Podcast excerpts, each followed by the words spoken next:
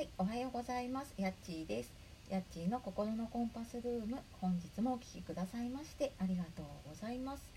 えー週の終わりになりますね。皆様いかがお過ごしでしょうか。えー今日はですね、私午前中にちょっと見たいなと思っていた映画。痛くない死に方っていう映画在宅医療と家族の話なんですけれどもそれをちょっとね見に行ってこようかと思っていますまたね感想とか、えーお知らせできればいいかなと思っています。はい、で今日はですねこの時期になると私毎年思い出すことがあったのでですね、まあ、そのことについてなんですが、ワーママが小1の壁で準備できることっていうお話をしていこうと思います。えー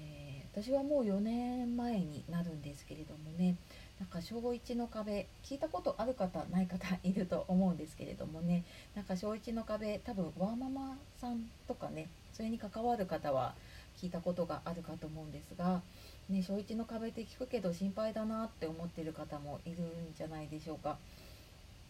でちょっと初めて聞く方とかねなんか聞いたことあるけどわからないっていう方もいるかもしれないのでその小1の壁って言われるもの、まあ、いろんなものが含まれるんですけれども、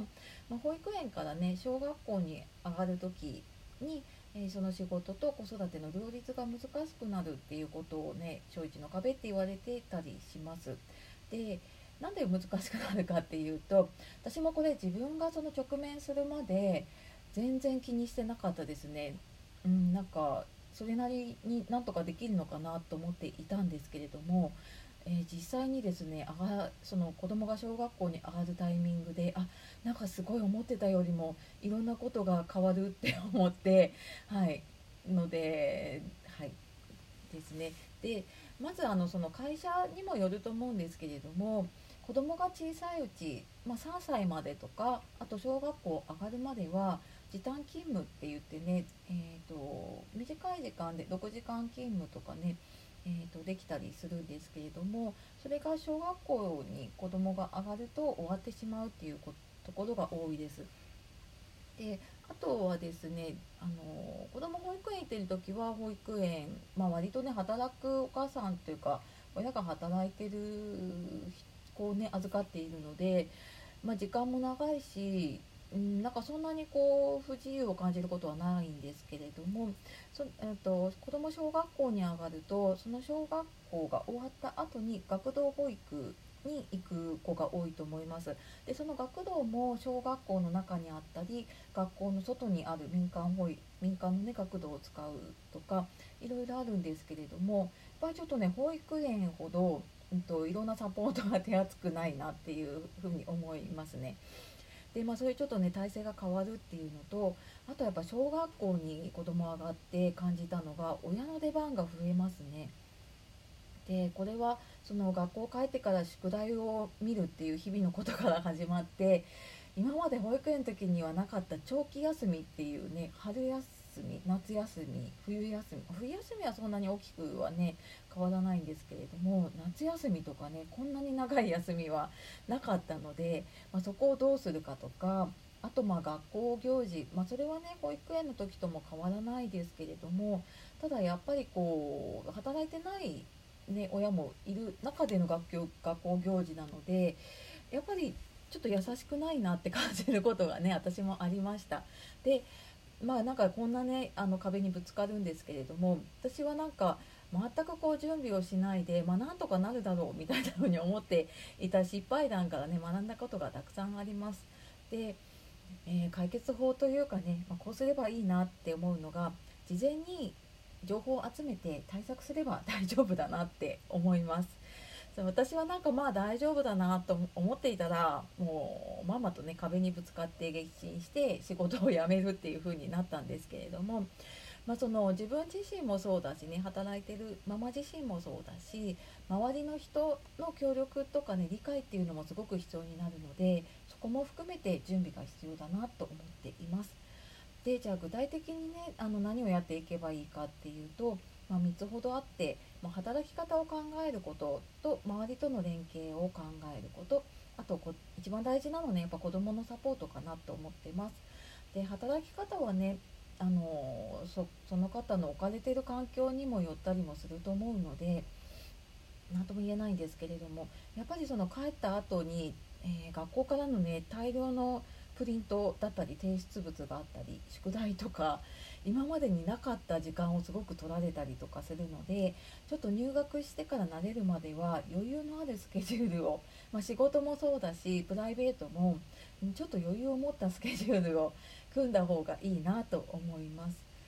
でまあそうだな時短勤務とか、まあ、どんな働き方ができるのかなっていうのはねちょっと前もって調べておくともし何かちょっと難しいなと思った時に辞めるまでいかなくってもあこういう働き方ならできるなとかっていうねちょっと何て言うのかなあのそういうのが結構支えになったりするのでそういうのをね調べておくのもいいなと思います。であとまあ周りとの連携っていうことで、うん、私がこうやっといてよかったなと思ったのはママ友の連絡先を聞いておくっていうことでした。その同じ小学校に行くお母さん同士でなんか保育園の時って大体保育園からいろいろ連絡してくれるのでそんなに連絡する機会はなかったんだけれどもなんか小学校に行ってから思ったのがなんか学校でね連絡帳を書いてくるんですけどその連絡帳の字が、えっと、1年生だと読めないで何書いてあるのかわからないし子供からの伝言もちょっと意味不明だったりするんですよね。なのでそれをちょっと聞けるあお母さんとかがいると、まあ、何人かねその連絡先知ってると、まあ、同じクラスになる子がね1人ぐらいはいたりとかするのでそうするとなんかこれどういうこととかあの聞けたりするかなって思います。であとなんか子供同士で約束をしてくるんですよ。いついつに誰々君と遊ぶって約束をしてくるんだけれども何時に行くのって言ったらえわかんないとか なんかそういうよくわからない子供同士の約束をしてくることがあるのでなんか割と仲良さそうな子の、えー、お母さんの連絡先とかを聞いておくと、うん、なんかあのー、やっぱちょっと子供だけではできないところをねちょっと親同士で連絡取り合ったりとかできるかなって思います。で最後にねあの大事だなと思ったらやっぱ子どものサポートって私これが一番抜けてたなと思っていてっぱ自分自身がなんか働く中でもう全然余裕がなかったのでうーんなんかもう自分が大変だ大変だってなっちゃってたんだけれども実はなんか子供は平気そうに見えてね元気そうに見えても慣れるまでって学校もそうだし学童も行ってたりとかするとすごくなんかやっぱり疲れてるし子供が一番大変なんだなっていうのになんか後から気づいたんですね私は。でなんかでもどうしても親の都合に合わせざるを得なくてもうなんか親の都合を押し付けていたんだけれどもなんかそうやってやっぱり子供がどんどんどんどんえーと、もう学校に行きたくない学童に行きたくないっていう状況にね陥ってしまったっていうのがあったのでちょっとなんかこう話を聞いたりとかね安心できる環境を作れるちょっと余裕を持っておくといいかなっていうふうに、まあ、私の反省含めてね思いました。ちょっとこう子どもの変化に気づいてあげられるとねいいかなっていうふうに思ったので、えー、今日はですねワーママが小1の壁で準備できることっていうお話をさせていただきました、えー、今日もね最後まで聞いてくださいましてありがとうございました。ちょっと長くなりましたが、えー、素敵な一日をお過ごしください、えー、やっちお届けしました。さよなら。またね